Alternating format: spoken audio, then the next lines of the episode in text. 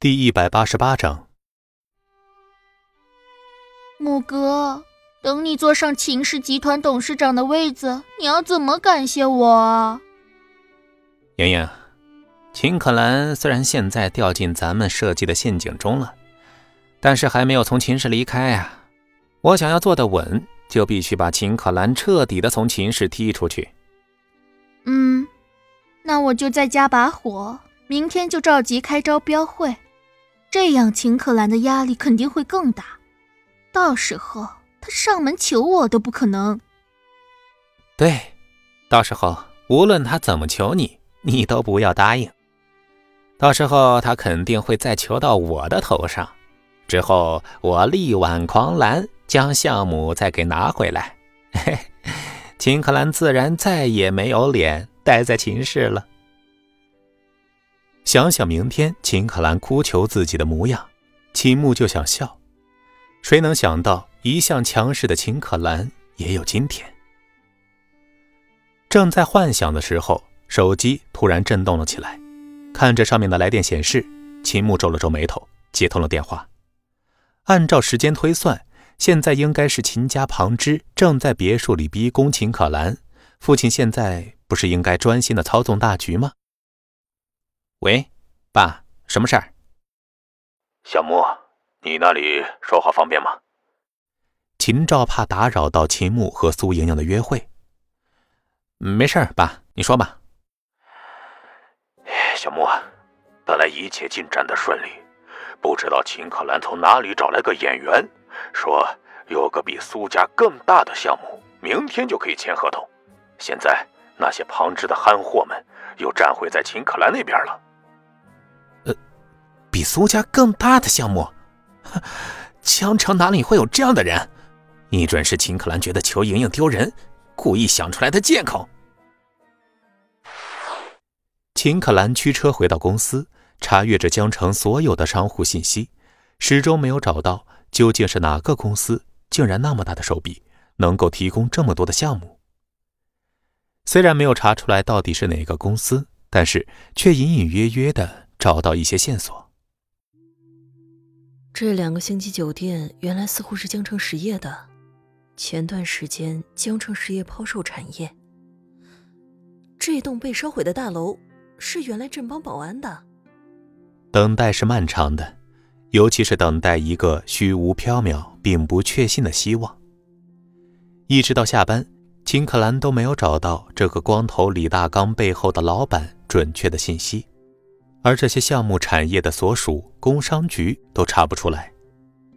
其实他不知道，因为这些产业是孙离刚收购的，各项手续还不齐全，根本就没有来得及进行法人产权登记。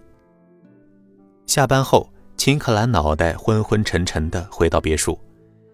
秦可兰最近报了个管理学课程，晚上会学到九点多。现在别墅里冷冷清清的，让秦可兰。感觉格外的凄凉。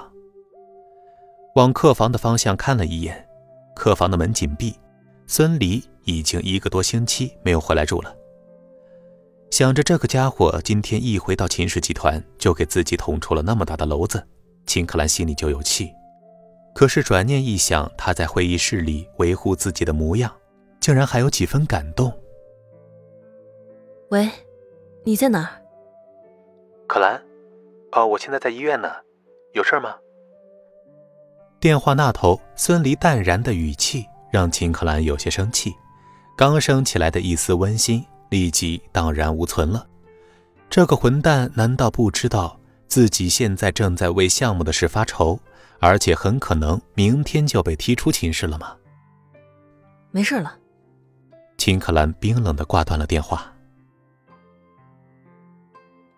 孙离。怎么了？是不是老板让你回去上班啊？不是的，娘，放心吧，老板知道我在这里陪床，特意给我放了假。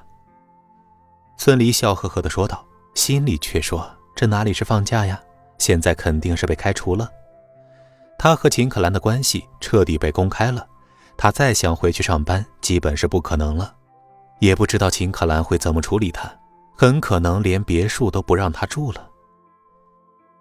柯兰真是个好人呀，人美心善，你可要好好干工作啊！知道了，娘，我去上个厕所。关上病房门，孙离皱着眉头往洗手间走去，听着秦可兰刚才的语气，似乎他的危机还没有解除。可是他明明已经安排李虎和和尚去送项目了呀，肯定是这俩货没办好差事。孙离拨通了李虎的电话：“喂，李虎，让你办的事儿你办完了吗？”电话那头的李虎这会儿正忙得不可开交。孙离一下弄来这么多的产业，他欣喜的同时又格外的痛苦。作为一个只会打打杀杀的大老粗。让他规划这些产业，简直是要了他的命了。李哥，办完了，放心吧，我让和尚去办的，而且和尚这家伙还给了秦赵那老小子一耳光，替嫂子，呃呃，替秦总出了口恶气。听着李虎的话，孙离差点气得跳起来。这时候是对付秦赵的时候吗？现在打了秦赵，这不是给秦可兰找麻烦吗？当然，孙离知道这些话给李虎这些大老粗是说不通的。他深吸一口气：“合同签完了吗？”“合同？不是，不是明天才签吗？”孙离闻言，差点一口老血喷出来。